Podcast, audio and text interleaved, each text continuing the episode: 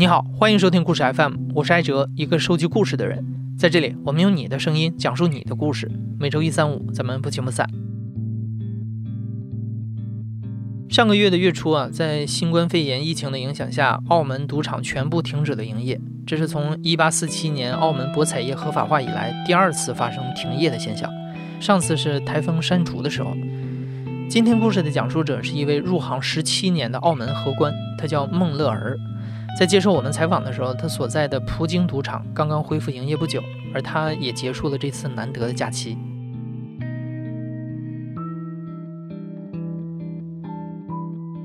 就是武汉还没封城之前吧，还不知道这么严重的。突然呢，就有一天上班就说要要我们戴口罩。后面到了二月四号的时候，我们发现有一个在赌场工作的员工嘛染病了。我们的特首就宣布说要关闭赌场半个月，那我们就休息了，在家里，二十号才重新再开。他是二十号开始凌晨开始可以营业，然后我们有一些同事可能他十九号下午就开始回去工作，清洁部的同事也有做消毒啊、清洁啊各方面的，然后就开始上班。晚上十一点四十五分就已经开始有一些客人在门外等着你开门。二十号午夜零点一过，澳门多家赌场抢先拉开铁门重新营业，不少赌客闷了十五天，实在手痒，赶紧排队上门。知道重开，赶住过嚟，系啦，忍咗十几日。赌客必须戴口罩、量体温、填写健康申请书，没有问题才能入场。澳门官员也到场监督业者，要确实做好防疫管控。在孟乐儿的记忆里，十七年来，澳门这个城市从来没有像今天这么清静过。孟乐儿是广东人，九十年代跟随家人移居到澳门，而那正是香港特有的赌片最兴盛的年代，《赌神》《赌侠》《赌圣》等几部电影接连火爆，在昏黄的录像厅里，给大陆一整代的年轻人普及了什么叫一掷千金，什么叫纸醉金迷。但是对于在澳门生活的普通年轻人来说，电影里的那个浮夸的世界离他们其实很遥远。我刚移居到澳门的时候呢，这边还是一个很宁静的小城吧，大概是九七九八年吧，我就进入一间石油公司去当一个文员。二零零三年的时候，沙士期间嘛，那时候我的工资是五千块不到。然后我有一个朋友呢，就说：“哎，我们不如去做赌场。”那时候我为什么不做呢？因为我觉得赌场哇，真的，我从小就对这个行业就没什么好感，因为我父母一直都是教导我们这个东西是不能沾的。我那个朋友就跟我说：“哎，你知道吗？当一个荷官有一万多一个月，你看看你现在做了那么多年，你的工资还不到五千块，好像也是。”反正我都是工作嘛，然后我们就一起去应聘。如孟乐儿所说啊，在二零零三年，荷官这份工作在澳门的年轻人当中还是很有吸引力的，所以当时赌场对荷官的招聘门槛也是比较高的。就以孟乐儿应聘的葡京赌场为例，他们要求应聘者必须拥有澳门的永久居民身份，年龄不得超过二十五岁，有高中以上的学历。除此之外，还需要在政府的行政部门开具一份民事证明书，证明自己没有任何犯罪记录。而满足了这些条件之后，你才刚刚迈入初选的阶段。接下来，你需要和近百个年轻漂亮的本地女孩竞争同一个岗位。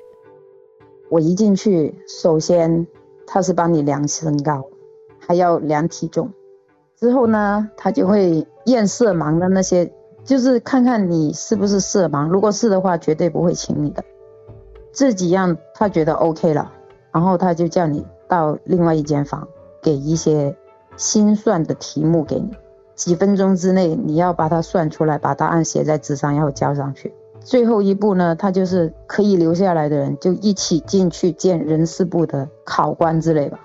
我记得我那时候是大概二十个人一起进去，他会分别问你们一些问题，然后你要站起来作答，答完问题了。他就会跟我们说：“谢谢你们到来，现在，呃，麻烦你们到外面等一下。”等了五分钟以后，他就出来。等一下，我叫到名字的人就留下来，其他的人可以先回去等消息了。当时挺紧张的哦，谁知道他就叫了一个人的名字，那个人就是我。当时确实是挺有满足感的，你你明不明白？二十多个人进去，哎，怎么只留下我一个？那就是说我的条件是最好的了。你肯定会有这种想法，就有点飘飘然了，肯定。其他人走了以后，他就跟我说：“你要去哪里拿去？你去验你的视力，过两天拿报告，再拿上人事部。那时候那个人事部是福金赌场里面的三楼，你拿上去交回去。”记得我第一次进赌场，就是我去应聘那一天，一进去，哇天哪，那么多人，而且呢，我是认不得路，你懂不懂？它是中间那里是圆圈。就是一个一个很大的圆形的厅，中间有赌桌，两旁的走廊也有赌桌。一进去呢，你看见每一个出口和每一个地方好像都是一模一样的，东南西北你分不清楚。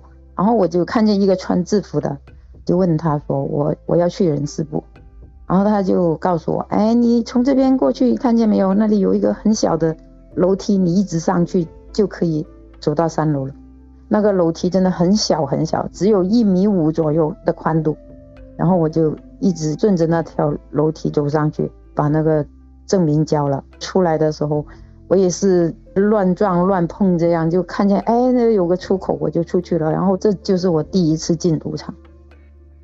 入职之后，孟乐儿先在赌场做了三个月的服务员，同时还需要接受各项专业技能的培训。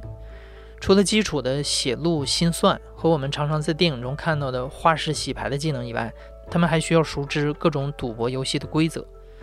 好比其中最受欢迎的百家乐，它的基本规则很简单：每个玩家会被发到两到三张的牌，点数加起来个位数最接近九的获胜。那一局游戏中拿出最多筹码的就是庄家，剩下的都是闲家。最后，根据获胜者在游戏中的角色，每个下注的人会按照不同的赔率拿回相应的筹码。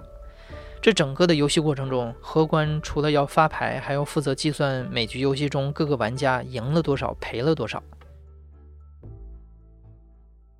那我第一天出场面，我记得我我一出去的时候，当时那时候不是像现在这么小的桌子，都是一张大的桌子，然后有四个人，就是一张桌子有四个人当值。我那时候是实习嘛，那不就是变成一张桌子有五个人了？有五个人的话呢，我就跟着我的监场，就站在右边，站在右边，我们叫开花嘛，两边叫开花，中间叫坐庄。开花的工作呢，就是负责，比如说，哎，开出一个结果了，输掉的就把它收进来，就叫杀；人家赢了，那就要赔出去，那叫赔彩。做了开花以后，就做。坐庄，坐庄呢，就是说，比如你把牌发出来，有了结果，你就看看着两边，不要有人浑水摸鱼啊。就是地方有一些人会做一些不法的行为啊。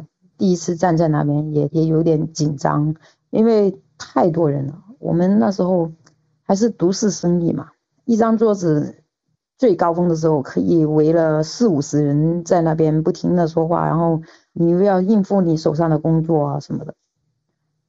我们这个叫场面意识，就是说你在场面遇到很多情况，你是不可预知的。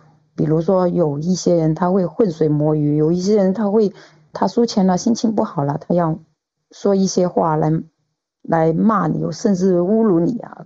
因为很多客人他们其实一坐下来就已经把荷官当做他的假想敌了，就觉得我是在跟你赌，如果我输了就是就是你杀我的。我最记得有一次，我有一个一个前辈吧，刚刚那时候刚刚做荷官没多久，那个女人她一直在赌，一直在赌，然后她自己在那边说：“哎呀，我输惨了，我连我的项链都当了。”前辈就是很好心的说一句：“哎，你不要这样子啦，你不要连项链都当掉嘛。”你知道那个女人，然后马上怎么样？她马上跳起来骂我有钱赌，关你什么事啊？我有项链拿去当啊，你有吗？就这样在那边一一直骂，一直骂，一直骂。你说真的，这个世界好心有好报吗？这是一个好心的说法吧？就被他骂的狗血淋头。我自己也亲身经历过呢，就是那个客人他输钱的时候，就是你还是脸带微笑，他就说你笑什么？你看见我输钱，你很开心吗？你干嘛要笑？我要投诉你。所以我的前辈都是说你不要有表情，这就是最好的了。尽管工作十分辛苦，但孟乐儿还是很快就适应了赌场的高压环境。毕竟每个月他都能拿到一万块出头的固定薪水。就在孟乐尔入行之后不久，二零零三年七月，港澳自由行政策正式实施，从此越来越多的内地游客涌入了澳门赌场，博彩业迎来了十年的爆发式增长，荷官们的薪水也自然是水涨船高。这十几年来，孟乐尔面无表情地站在赌桌后，见证了无数个赌客的来来去去。眼看着他们沉迷其中不可自拔。我那时候刚刚做赌场没多久，零七年左右。然后呢，他那时候可能四十来岁，他是澳门人，他也是说广东话。然后他天天来赌呢，你天天都来赌，肯定就会熟悉了嘛。然后我有一天呢，我就问他说：“我说，哎，你天天都来赌，不用工作啊？”他说：“哎，我现在没工作啊，我现在就是在家带孩子嘛。儿子上学了，我就有时间来玩了。这样。然后我说：那你那你丈夫呢？你天天来赌，你丈夫不会说你吗？然后他那时候说：我赌我自己的钱啊。我刚刚才回来，从台湾回来。我以前在台湾做黑工，我做了十多年，我的钱全都存起来了，不是我老公的钱。他跟我说呢，就是他上午。”他送了儿子去上学以后呢，他要买菜，在家里搞卫生。下午呢，他儿子大概是四五点就放学嘛，一两点他就过来，然后玩到四点。没多久，我就转到别的公司去做，就隔了好多年，就是没见他。大概几年前吧，我又见到他了，他还在赌。他整个人呢就已经跟以前就不一样，因为他的头发全都白了。也不去染一染，然后反正就好像整个人都脏兮兮的。他还认得我，我说你儿子大学毕业了吗？他说哎，早就毕业了，已经工作几年了。我说那你现在还在赌？他说哎，别提了，现在老公跟孩子住，他自己一个人住。我说为什么？他说哎呀，我我也不想连累他们了，我自己那么烂赌。那因为我还有客人嘛，我就没有继续再追问下去。但是我就。说不出的感觉很多喜欢赌那些本地人，他们都是这样，什么时候想赌，他就可以去赌了。所以他们赌了几十年，他们还在赌，就是这样。你如果说是游客的话呢，来玩玩的，他们可能都会玩过就算了，输赢也无所谓。但是也有一些人呢，他可能专门为了赌而来的呢，就是很很奇怪，就是就是有一个浙江的女客人嘛，她也是。做生意的，然后呢，他常常在边这边赌呢。我觉得他真的陷进去了。为什么呢？他就是很困的，站在那边都能睡得着了。我就说他，你先回酒店去睡一觉，再过来赌嘛。然后他就说，哎呀，我的证件只能留一个礼拜呀。我要是把时间都花到睡觉上面去，那我来澳门干嘛？几乎问了十个有八个客人都是这样说。只要就是他们专门来赌那些客人，我有时候问他们，他们说。我也不知道，反正就是控制不了。一般那些客人，我都是跟他们说，哎，不要太认真，不要老是老是想着以前我输很多，我要去把它赢回来。我就跟他们说，你这样想，你太危险了。你们不要忘记，这里是娱乐场，娱乐场它另外一个名字是消费场所。你不要想着在这边能挣钱，挣钱的是我们，我们来打工的，赚钱的是我们老板，他们是做生意。其实我最不喜欢、最不想看到的就是有年轻人，他刚刚过来，可能他是第一次来玩，把卡里的钱都输了。然后你也知道，年轻人他没有什么社会经验，他觉得担心，不知道怎么向家里人交代啊。然后他就急于要把这个钱赢回来、填回去。这种人也很容易被高利贷盯上。九出十三归，九出十三归的话，就是说你借一万块，就给你九千块，就算你马上还的话，你都要还还一万三千。那这些年轻人，但是十个有八个到最后都是全输光走了。然后其实我们都能看得出来，哪一些是高利贷。那出成书的过程中，那个高利贷必须要盯着这个客人，他赢了钱，你就必须要抽他，避免说那个客人他赢了就骗你说，哎，我输了，那他他是不是抽不了那个钱了？盯着他的过程中，他肯定有两三个人盯着他的。从这种种的迹象，你就能看得出来，这个人他是不是借了高利贷，哪几个是高利贷，哪一个是客人，基本上你都已经能看出来了。你怎么提醒他？他不可能听你说话，你也不可能有机会去提醒他。而且，如果你这样说的话，他可能反咬一口说：“你怎么知道我借高利贷？我不是借高利贷啊！你怎么乱说啊？那我的工作还要不要了？”每个进赌场的人都听过十赌九输这个道理，但同时呢，每个人都以为自己会是那个幸运的十分之一。他们踌躇满志地走进赌场，幻想自己会像赌神一样，在赌桌上大杀四方，给人生翻盘。但是在荷官的眼中，这个世界上根本就不存在所谓的赌神。赌博没有什么技巧的。我不知道，我只知道有些人他可能会赌得比较冷静一点，不那么容易受那个结果的影响。这种人他是赌得高明，他不是说有什么技术，他只是他的心理素质比较好一点。大概十多年前，十多年前呢，就是有一个他本来是在赌场里面帮人家洗马的，自己有时候也会试一试赌。这里需要解释一下。蒙勒尔刚刚说的洗马仔是澳门赌场里一种特有的职业。这些人通过特定的人脉关系，能够拿到大量赌场的优惠筹码。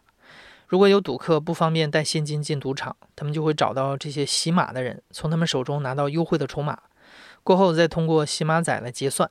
洗马仔在这个过程中可以获得抽成。蒙勒尔刚刚提到的这位，就是他们赌场里的一位本地洗马仔。也是一个普通的男人啊，那时候大概四十来岁吧，然后他就研究很多赌的方法，就是什么我们我不知道你们懂不懂什么叫斗蓝，我不知道普通话应该怎么讲，就是说有一个方程式吧，就是我举一个例子啊，这是其中一种方法，其实他们有很多种方法的，比如说他说啊，我就准备本金大概可能两万三万，他就可能一百块钱起步，只买庄。你要是开庄了，我就赢一百，反正我一百输了，我就买两百，两百输了买四百，四百输了买八百，这样一直累积上去。这里还得解释一下，孟乐儿刚刚介绍的这个赌博术语，用普通话说叫打懒，这是百家乐玩家所研究出的一种所谓的赢钱秘籍。简单来说，他们研究认为啊。当百家乐的游戏玩到了数十轮甚至数百轮以后，主注庄获胜的概率大约是百分之五十，因此只要每一局都压庄赢，时间久了，胜负的几率就能对半分。而与此同时，考虑到赌场在其中的抽成比例，这些研究者试图去计算每局游戏之间按照什么样的比例下注，最终赢的钱能比输的钱多。而他们所研究出的这个比例，就是所谓的方程式。在百家乐玩家的理论中，这种方程式从简单到复杂不计其数，而刚刚孟德尔所介绍的等比数列只是其中一种。有一段时间他是挺顺利的啊，他就赢钱了。赢钱了以后呢，我是亲眼看见他钻戒、名表啊，然后房子啊，他那半年是赢了至少有几百万吧。然后呢，过了一段时间呢，就是在赌场其实也是没秘密的嘛，就会会说，然后就会有人说，哎，他最近输很多钱。那个方法不行了，反正他后面输也是输的比赢的更快。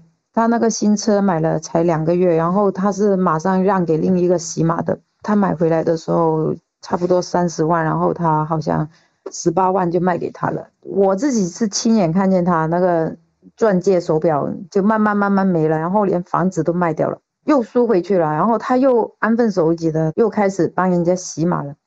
但是因为他曾经赢过大钱嘛，就是他就觉得重新再来，又想另外一个方法，他又觉得哎，我以前那个方法是不对的，然后他就用另外一种方法，他也是刚开始的时候就很就很成功这样子，但是他他忘记了，他其实有很多种因素是引致他会输钱的，可能这种方法一段时间可以，一段时间也不可以，还有一样就是人性，当你赢了一百万的时候，你你就会想赢一千万，为了这个你就把之前。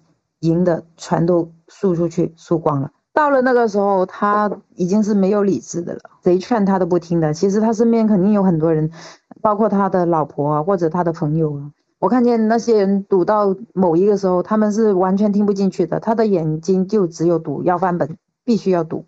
那半年，他从开始赌到他赢了很多钱，然后到他再输，输到什么都没有。就是大概半年左右的时间吧。然后有一段时间他就没再赌了，隔了一段时间没见过他。近两年看见他又又来赌，但是他现在赌的方式就反正都是赌很小很小那一种。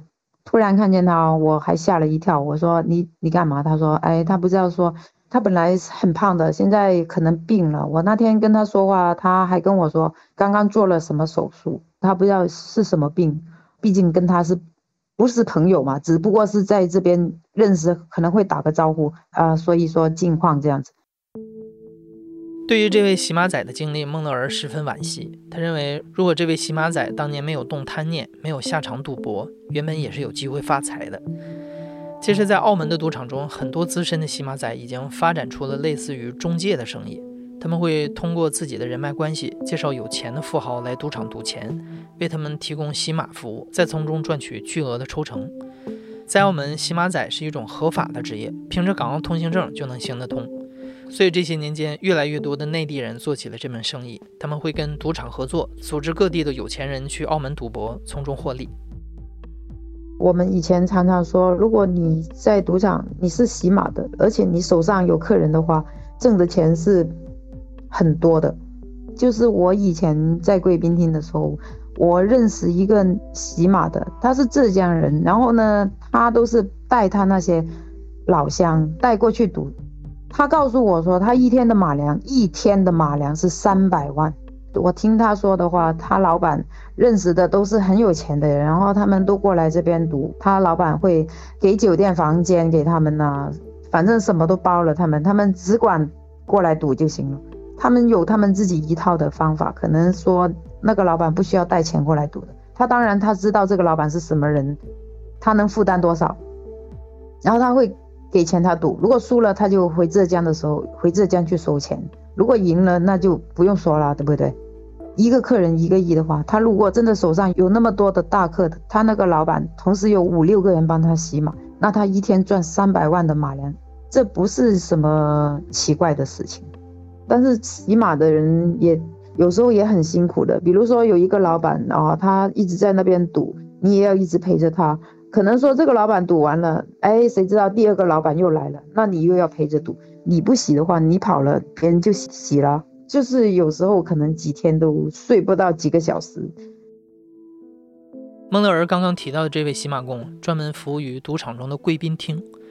在澳门赌场中，相比普通的赌桌，所谓的贵宾厅最特别的地方，不仅仅是空间上的私密性。一方面，贵宾厅一般都是一些和赌场关系密切的商人经营的，需要经人介绍才能进入。另一方面，它的限红，也就是下注的最低门槛，比普通赌桌要高得多。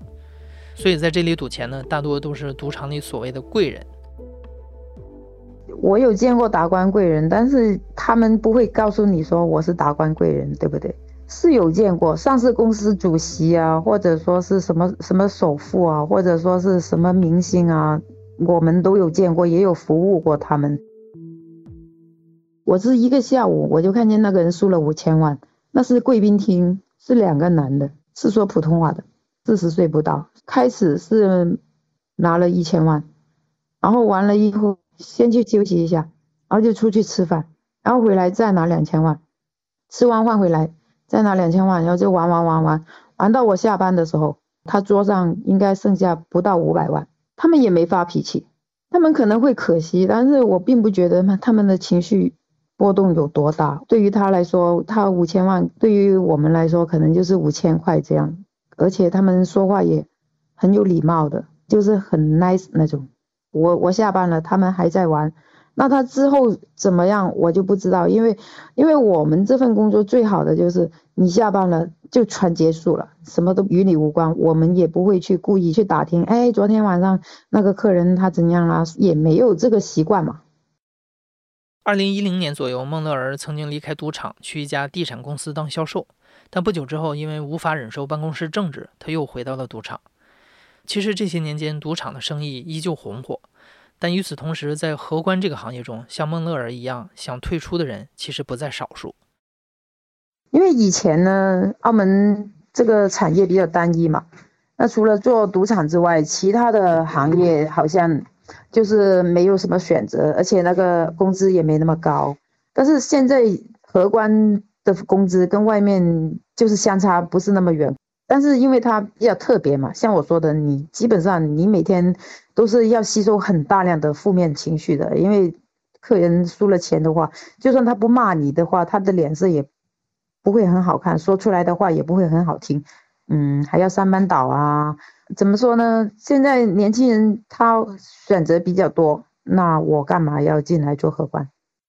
对于我们本地人来说，我们觉得澳门是一个很安全、很好的小城嘛。我们的活动范围都是在我们旧城这边嘛。赌场始终是一个纸醉金迷的地方嘛。那边真的有很衍生很多很多其他的不为人知的行业在那边。他们的生活跟我们的生活完全是不一样的。除了觉得人多了一点，或者车多了一点之外。那我平常的生活，我该怎么样还是怎么样？时间来到了二零二零年，在孟德尔进入赌场工作的十七年之后，也就是非典的十七年之后，又一场瘟疫来袭，这给澳门的博彩业带来了前所未有的危机。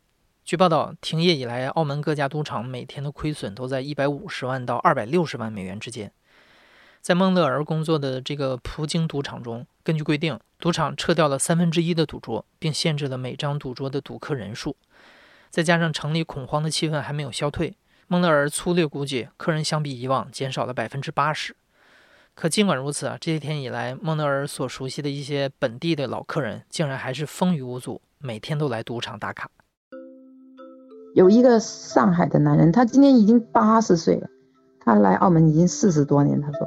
他真的很精神的，他每天都会进来跟我们聊天，但但是他之前是不肯戴口罩的，现在那时候还没有还没有硬性规定客人要戴口罩，就是还没有关闭赌场之前，只是规定我们我们员工要戴口罩。我有时候就跟他说，哎，我说你怎么不戴口罩？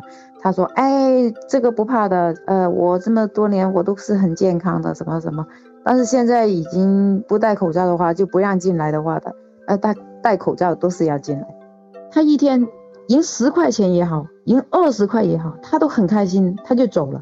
他如果输了，输三百五百，他也走了。他那时候是这样说：“我已经把孩子养育成人了，我孙子都读书了，我该尽的责任我已经尽了。我现在进来玩是用我自己儿子给我的零花钱进来玩的，我不会借钱赌，我也不会。”因为这个事情去做一些伤害自己的事情，我也不知道我什么时候说走就走了。我现在就是可以做这个令自己开心又不伤害人的事情，我就去做。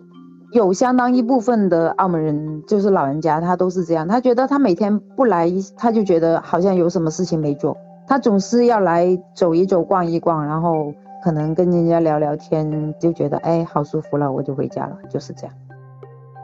我刚刚进赌场的时候，就是抱着一种只要看见那个是客人，无论他什么客人，我心里已经是很反感，就觉得哎，这么烂，都是烂赌鬼，能进赌场的都是烂赌鬼。我后面在想，我用这种想法去想人家，其实好像也太 太主观、太武断了一点。他如果说他是很理性的话，他知道自己在做什么的话，你也不用去觉得他真的是。有那么可怕？比如说，我有一些亲戚，他要去赌场去见识一下的话，通常都会跟他们说，要赌无所谓，拿一千或者拿两千，或者拿三千都无所谓。但是你要记得，你把这个钱拿出来以后，你要当着这个钱已经不是你的，这三千块输了你就走了。要是赢了，你觉得还想玩，你就继续玩。但是玩了一定一定的时间，你就要走，因为你玩的时间长了，你这个人就会陷进去。那我会陪他们去玩呢，但是一般我们都是很快，无论输赢都是一个小时左右，完了，开心了就算了。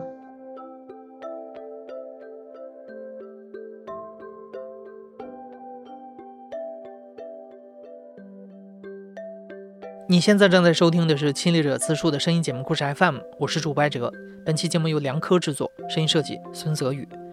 感谢你的收听，咱们下期再见。